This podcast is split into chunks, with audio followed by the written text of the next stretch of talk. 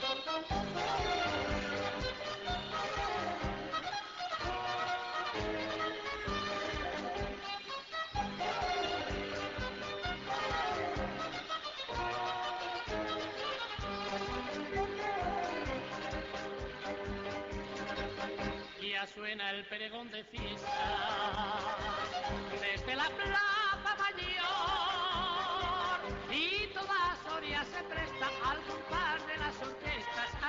La tradición.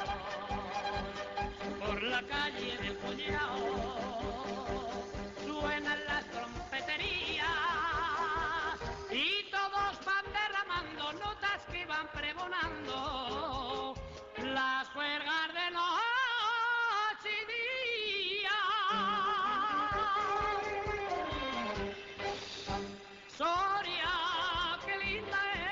Era 1960. Por aquel entonces la sociedad española y la soriana poco tenían que ver con la actual. A día de hoy el cartel de las fiestas de San Juan de ese año es el único que falta en la colección de más de 60 años de la asociación Nuestras Fiestas de San Juan.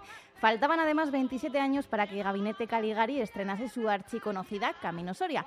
Pero en los estudios de la antigua Radio Juventud de Soria, un riojano, el músico Ángel Sáez Benito, grababa y estrenaba Soria, la gloria de España.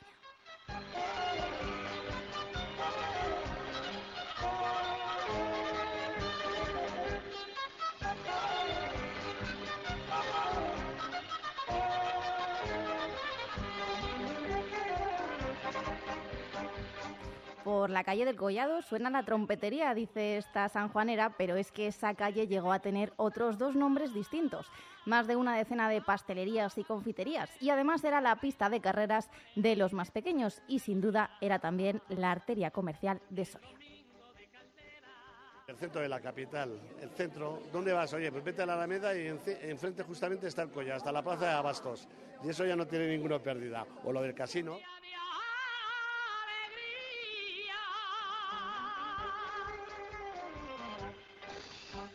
Bien, pues ahora el profesor, coleccionista y experto en dulces de Soria, Tomás Pérez Frías, recoge los objetos de toda una vida en la muestra El Collado, paseo comercial a pie de calle, memoria y recuerdo. Toda una invitación a viajar en el tiempo y en el espacio de la capital y también a construir el puzzle de la vida de los sorianos a través de piezas de coleccionista. Tomás, ¿qué tal? Muy buenos días. Hola, muy buenos días. Antes de empezar, y como es habitual en esta sección, en la madriguera, dos palabras para definir el trabajo que nos presentas hoy aquí en la sintonía de Vive Radio Soria. Pues el trabajo para mi mujer María Jesús Arlegui y para mí, Tomás, pues es un placer, sobre todo por compartirlo con la gente. Yo creo que se lo debemos. Sobre todo esa franja de edad que están ya entre los 60 y 70, que han conocido una calle pues llena de vida, llena de confiterías, como tú has comentado en la cabecera, pero no solo las confiterías hemos estudiado. Las confiterías fue ya una salida porque era tan inmenso el trabajo, tan grande el volumen de cosas que teníamos, que al final colocar en un plano, poner en una exposición todo tan detallado y pormenorizado ha sido imposible. Por eso el mapa que verán los que vayan a visitar la exposición en el centro Alameda, de lunes a viernes, el lunes no, del martes a sábado y el domingo por la mañana, pues verán allí un gran plano de las confiterías que hubo en el Collado, pues desde 1800 y pico, 1840, 1850, pues hasta 1890, donde acaba el estudio. Pero no solo hay confiterías, hay de todo. Tratamos de recrear todos los comercios y establecimientos que hubo en esa vía comercial, en esa calle principal de Soria, en esa arteria de vida que tú has definido, pues todos los comercios que hubo durante esos 80, del- bueno, hoy 80, 120 o 130 años. ¿eh? Hay de todo. Hay, en este caso, trataremos por la palabra de, de que la gente, de tus oyentes, sean capaces de vislumbrar un poquito, de ver o de imaginar lo que hay. Hay 12 vitrinas y en esas 12 vitrinas están contenidas pues prácticamente todas las confiterías que ellos han conocido de los años 60-70, desde aunque están muchísimo antes, también hay facturas de los establecimientos, también hay bolsas de los comercios emblemáticos de Villa, de la Flor Sevillana, de Nuevas Galerías, del Telón de Acero, de muchos más que a tus oyentes pues mm, recordarán. Y también hay muchos cuadros, muchas fotografías, muchos anuarios, que es donde nos hemos nutrido, y una cenefa de unos 45 metros de perímetro, las dos salas de exposición bastante grandes, y también habrá un vídeo pues con 230 también imágenes relacionadas con los comercios del collado.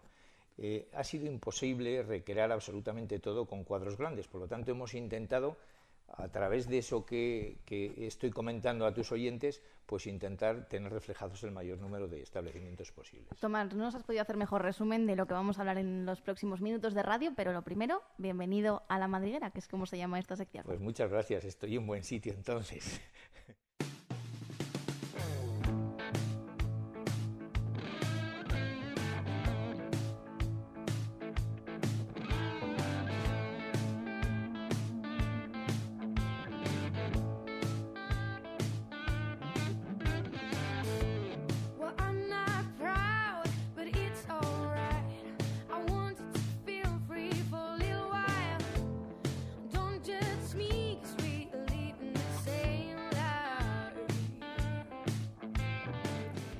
Vamos a empezar por el principio. Decíamos, profesor, coleccionista, experto en dulces de Soria y en concreto del Collado. Seguro que nos lo demuestras en estos próximos minutos de radio, pero vamos por partes. ¿Coleccionista desde cuándo y por qué? Pues yo desde que tengo recuerdos, ya antes me lo han preguntado, me lo han preguntado varias personas, pero yo que recuerde desde los 12, 13 años empecé a coleccionar ya cromos. Yo creo que hacía todas las colecciones de cromos. Los que son de mi parecida edad lo sabrán, todos esos cuentos, todos esos cromos que había, tanto de fútbol como de historia, como de todo. Y luego pues siempre me ha interesado mucho la imagen. Un poquito en serio empecé a los 18, 20 años aproximadamente y empecé a comprar compulsivamente no con mucho criterio de coleccionista, porque eso se aprende con los años, pero a partir de ahí empecé, sobre todo fotografía y postal.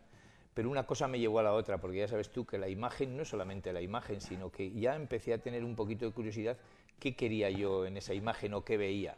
Veía que detrás había un fotógrafo o un grabador o una persona que editaba y ya empecé a profundizar un poquito más en lo que era ese coleccionismo más, pues yo creo que más exquisito, ya más, más de coleccionista y a partir de ahí empecé con las colecciones de fotografías de postal.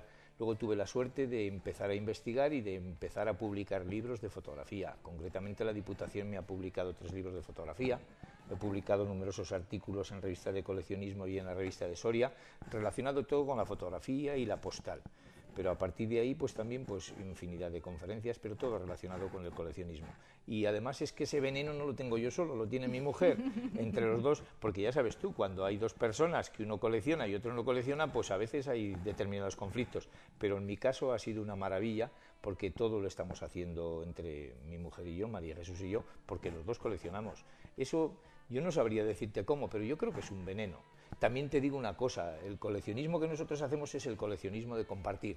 Yo encuentro una pieza y hay cosas que si no se cuentan no se creen, o que si no se enseñan no se sabe. A nosotros nos gusta mostrar y, exhibir lo que tenemos para que la gente lo disfrute como ha sido el caso de la exposición del Collado y como fue el año anterior la exposición del Río y como fue la anterior la exposición de la ESA. Claro, porque esta es una especie de trilogía ¿no? de, exposiciones con las edades del parque en la que nos presentabas la Alameda y todos los recuerdos que nos evocaba, también las edades del río y nos decías que con esta exposición, con la de El Collado, eh, pretendéis superar las cifras de asistencia. Sí, sí, sí, el año pasado ya fue, aunque no es lo más importante superar unas cifras o que haya muchos visitantes, aunque sí es significativo y es un parámetro que puede medir el interés de la gente por la exposición o por las exposiciones.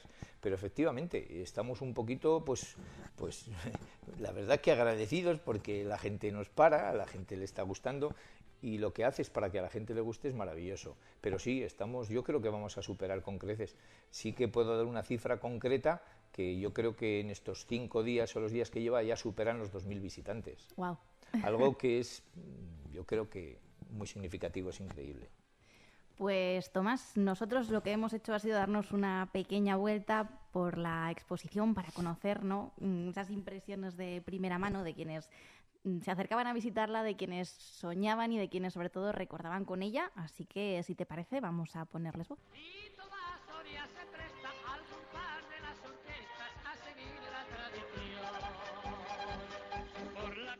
Hoy, pues muchísimas cosas, porque soy mayorcete soy bastante mayor. Tengo 76 años, pues fíjate, todo es una añoranza. Y lo que no me acuerdo de media, hace media hora, me acuerdo de que era muy pequeñajo. lo que era muy curioso eran los paseos, en los soportales. En unos soportales iban la clase más pudiente y por el otro soportales la, la menos pudiente. Sin cosas así, anécdotas. Entre las palabras que más se repiten, Tomás, es sin duda nostalgia. Sí, sí. No sé qué impresión tienes tú que te han trasladado a ti los visitantes de in situ en la exposición. Sí, lo mismo. Yo creo que agradecimiento por ver. Es que, mira, eh, recordar eso es volver a vivir y desde luego compartirlo, porque ha sido emocionante ver sobre todo la cara de la gente que hacía tanto tiempo que no veían esas fotografías o esas imágenes del collado tan típicas de esos paseos a la derecha, a la izquierda, por los soportales, o incluso esas imágenes y esos establecimientos que muchos no reconocían. Para ellos ha sido pues una satisfacción increíble, ha sido recordar, y recordar, por supuesto, que es volver a vivir. Y nosotros hemos querido compartir estos pequeños recuerdos, hemos abierto nuestro baúl de, de, recuerdos y de nostalgia para compartirlo. Estamos encantados, sí. La mayoría de la gente apunta en ese sentido. ¿Cuántas piezas podemos encontrar más o menos? No sé si tenéis pues, el cálculo. Pues sí, entre mm, habrá unas mil cosas, pero piezas, piezas como piezas en vitrinas. Bueno, si, si nos referimos a piezas, cosas diferentes que se pueden ver, pues cercanas a las mil, sí. Estamos hablando de una colección que a la que lógicamente había que ponerle límites temporales, Tomás, porque si no puede ser inabarcable, pero ¿desde qué año empezamos a recopilar eso? Eh, el propio título ya lo dice, eh, Paseo Comercial a pie de calle. Daos cuenta que a pie de calle había unos establecimientos, pero en los primeros pisos había sastres, de todo, había cantidad de oficios, hoteles, hostales, modistas, peluqueras, no os lo podéis imaginar. ¿Desde cuándo hemos empezado a recopilar o desde cuándo nos limitamos nosotros a, en la exposición? Eh, el rastreo ha sido aproximadamente desde 1840, 1850. Lo que hemos procurado, lo que aparecerá en el catálogo primero y luego en el libro, es, eh, sobre todo dedicado a las confiterías, el, catálogo, es empezar el negocio y concluir el negocio. Quiénes eran los fundadores del negocio, quiénes eran los que han continuado y hasta qué eh, época han continuado. De eso se trataba. Anda que no ha cambiado la ciudad desde entonces en cuanto a población. Muchísimo. Por aquel entonces la población de, de la provincia también sería muchísimo más numerosa. Mira, la de la ciudad menor, un, un dato, mira, eh, Soria en el inicio del estudio era Soria provincia 158.000 habitantes, Soria capital 5.000 y pico. En 1900 Soria provincia unos 150.000, un poquito menos, pero Soria capital 7.000 y pico. Lo que sí que es cierto es que aunque no nos, no nos hemos metido ni vamos a analizar la demografía, ni los usos, ni los comercios, ni nada de nada, simplemente ha sido mostrar lo que había, pero hay datos significativos utilizando y viendo el padrón municipal. Viendo el padrón municipal ves que en 1950, por ejemplo, había censados, o 50 o 60, estoy hablando de memoria, pues unas 700 personas en el collado y ya en los años 80, un poquito más adelante, 200 y pico, y 18 pisos o 18 casas vacías. Bueno, la realidad es esa, Soria se ha ido expansionando hacia otros sitios, en este caso la provincia ahora en el 2000 tendrá pues unos 89.000 habitantes, y la capital pues unos 38.000, o sea que simplemente las cifras hablan por sí mismas. Pero ya te digo que ese tipo de estudios, estaría bien que alguien se, se dedicara a estudiar eso. De hecho, tenemos ahí esa expresión que se suele oír, collado arriba, collado abajo. Tomás, ¿tú eres más de el collado o el collado? Eh, yo cuando hablo coloquialmente, yo sí quedara con, cuando quedo con mi mujer o con otras personas, iba a decir otra cosa, pero no corresponde, cuando quedo con alguien digo, quedamos en el collado, eso es el lenguaje coloquial. Y de hecho, en la sintonía de fondo que tienes de ese señor, eh, no sé si te has dado cuenta y has observado que dice en la calle del collado. Sí, por eso te lo preguntaba. Ah, no, yo soy más de, de collado hablado, pero de collado escrito. Pues si te parece, vamos a ver también qué dicen los visitantes al respecto. Yo lo del collado yo creo que había que haber quitado el la D, porque bueno, nos llamaban paletos y decíamos el collado, ¿no? Y ahora eso del collado, pues bueno, pero si somos más nostálgicos siempre decimos que hay el collado. Siempre el collado, lo ponemos así, vamos, y, no cambiamos, ¿eh? el collado es el collado. Ni el estrecho ni nada, eso, eso así, así. Es que es, nuestro el collado, igual que la dehesa, venimos a la dehesa, ¿eh? porque era nuestro. El collado, la dehesa son nuestros paseos. Está claro que lo tenemos claro en la calle. Nos quedamos con el Collao. Tomás, con quienes se han acercado hasta la exposición, hablábamos de esa población de Soria que ha ido eh, decreciendo en los últimos años. Se han reconocido casas, portales, eh, a lo mejor recuerdos de gente que ya no vive en Soria, pero que decía, jolín, yo aquí he pasado mis veranos o aquí vivía cuando hay, era hay anécdotas entrañables, pero hay anécdotas, ves caras, sobre todo, mira, es importante eh, cuando ya has montado la exposición, que vas un poquito acelerado, el último día sobre todo, ya cuando empiezas a ver la cara de la gente, pues ves caras de emoción, yo he visto pues caras de casi llorar y una señora el otro día me impresionó mucho. Dice, fíjate, hay una factura y esa letra es de mi madre, que trabajó en tal sitio. ¿Cómo no va a tener nostalgia la gente que vive en el Collao? O la cantidad de gente que trabajó. Date cuenta que generaban una cantidad de puestos de trabajo increíbles, porque las tiendas estaban, casi todas mm, las tiendas estaban en el Collao, casi todo el comercio. Y piensa una cosa, que por ahí han pasado cientos y cientos de personas. Pero ya en el Collao no solamente está eso, también está el casino, un lugar emblemático, el Círculo de Amistad Numancia, hay cosas impresionantes. Eso está unido a la vida de Soria y a los recuerdos. Se paseaba por un lado, luego se paseaba por otro. Date cuenta que el Collado era un sitio, el Collado era un sitio donde ver y ser visto. Donde esa chica que te gustaba te mirara, donde tú le miraras, etcétera, etcétera. Era la salida de los cines, la entrada de los cines, porque ahí estaba el cine ideal, estaba también el cine Roma cerquita, estaba el cine Proyecciones o el Palacinema, estuvo el teatro principal en la Plaza Mayor en tiempos. Es que estaba toda la vida del Collado ahí el Instituto General y Técnico. ¿Qué te voy a decir? Es que estaba todo. Hablábamos antes de un catálogo y un libro, como suele ser habitual en las exposiciones. Tomás, cuéntanos un poquito más. Bueno, pues mira, el catálogo está entregado para la corrección hace ya dos semanas. Esperamos que mañana esté para poder pues darle el último vistazo y se pondrá pues prontito. Nosotros queremos antes que tarde, pero bueno. Y luego, pues, como he comentado al inicio de la conversación, eh, ¿qué pasaba con el catálogo y con el libro? pues tiene que salir un libro, pero es que el libro tendremos que ponernos un límite o saber cómo lo hacemos, porque nos podemos ir tranquilamente a 500, 600, 700 páginas. Es que es tanto, es que date cuenta que si empezamos en 1840, 1850 y nos vamos hasta 1970, la década de los 70, y luego hubo tanta variedad de, comercios o de, o de oficios, o de, es que ahí estaba todo. Es que era absolutamente todo. Hasta 350 referencias comerciales más o menos habéis conseguido no lo reunir. Es que no lo puedo decir. Yo creo que más. Yo creo que si por referencia comercial contamos los anuncios y tal, yo creo que bastantes más, muchísimos más. Muchísimos más. Lo que has comentado al inicio de tantas pastelerías y tal, en los años 30 había como ocho diferentes. En los años 70 también había otras siete, ocho que son las mismas. Pero claro, es que eh, Luis Herrero Lavilla mm, pone bien a principio de siglo y luego también había otras confiterías en la Plaza Mayor, otras en la Plaza Herradores. El estudio solamente desde el número 2 de la calle del Collado hasta el número 88-90 de Marín y Mejino. Es curiosísimo. Y luego, pues el número de policía cambió. Es que ha habido muchos cambios. Por eso, poner en un mapa es prácticamente imposible todo. Y por eso nos tuvimos que decidir a poner ese gran plano o ese mapa, como la, la gente lo quiera decir, pues sobre todo las confiterías, ¿eh? con su historia, con su inicio y con su final. Vamos a escuchar más voces, Tomás. Era la zona desde la ferretería La Llave, desde abajo hasta el monumento Yagüe Antiguo. Había igual, no te exagero, pero 10 o 12 sí. La que más la bollera, porque éramos pequeñitos, íbamos a ir a comprar caballitos y estaban riquísimos y además éramos chavalillos que, que por dos reales una peseta comprábamos muchas cosas. Fíjate que los sabores y los olores siempre también nos despiertan mucho los recuerdos, Tomás. Eh, ¿Cómo no? ¿Quién no tiene, quién no tiene recuerdos de olores y de sabores? Es que es increíble. Es que olía, olía dulce y sobre todo cuando abrías esas confiterías, yo que me confieso que soy un, no sé cómo decirlo, porque un aficionado a la dulcería, a mí me encanta, yo es muy raro que pasara por una pastelería y no me comprara algo, raro no, rarísimo, pero hasta de bien mayor, ¿eh? Y tampoco me cortaban comérmelo por la calle.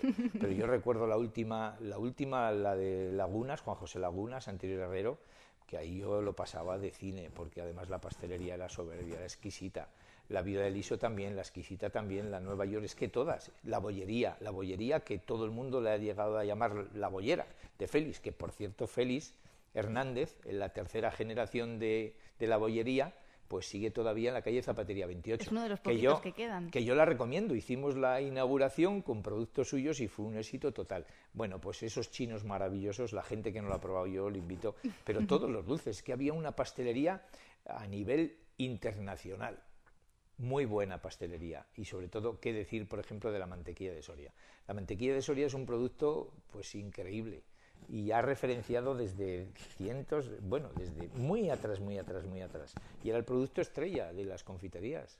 La Se nos abre el apetito hasta ahora. Las ¿eh, mantequillas y las mantecadas, claro, hablando de comida es buena, buena cosa, sí.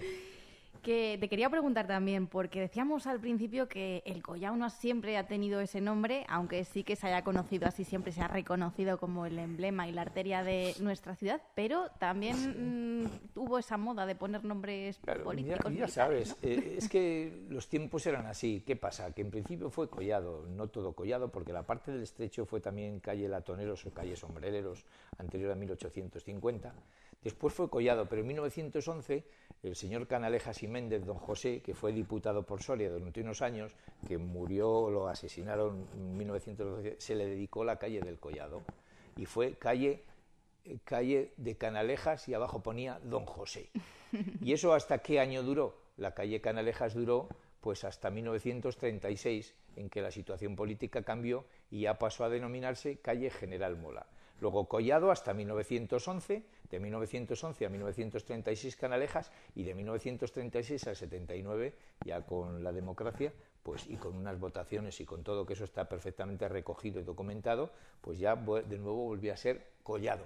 Pero sí que hay una anécdota que muchos de los orianos conocen, pues en relación con Collado y Collado. Llegaron a estar mm, clavadas las placas de Collao y se desestimó lógicamente porque Collao es un vulgarismo independientemente de que nosotros en el lenguaje coloquial podamos decir collado, pues será siempre collado.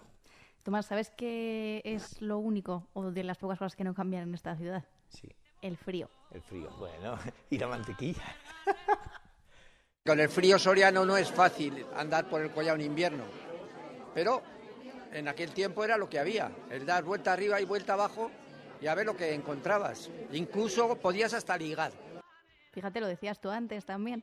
Eh, a ver, es, lo lógico, es normal. A ver dónde se congregaba la gente. Además, el collado tenía, pues tenía esos soportales que, por cierto, te voy a contar una anécdota. Lo que hemos hecho en este trabajo, mi mujer y yo, es entrevistarnos con mucha gente. Y nos entrevistamos con, uno de ellos, con Javier Mejino.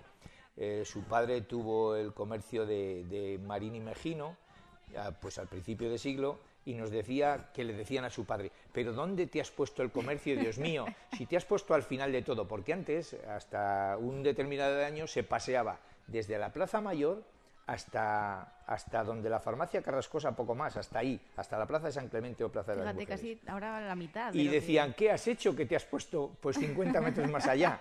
Y luego resultó, pues eso, que Collado... Hay mucha gente que también dice que... Pero claro, ya no es Collado, es Márquez del Vadillo o Calle del Postigo, ¿eh? Bueno, en cualquier caso, los paseos. A ver, si ahora es una maravilla, eh, a nivel peatonal es una maravilla, porque vas desde arriba del Alto de la Dehesa bajando tranquilamente hasta el río, sí. Antes eh, el Collao era casi un centro comercial, no decíamos podíamos encontrar absolutamente de todo. Lo que tú te quieras, lo que tú quieras buscar estaba ahí. Fotogra todo, todo lo que tú quieras. Eh, hablábamos además de que podemos encontrar facturas, podemos encontrar envoltorios de mantequilla, fotografías, postales, cuadros.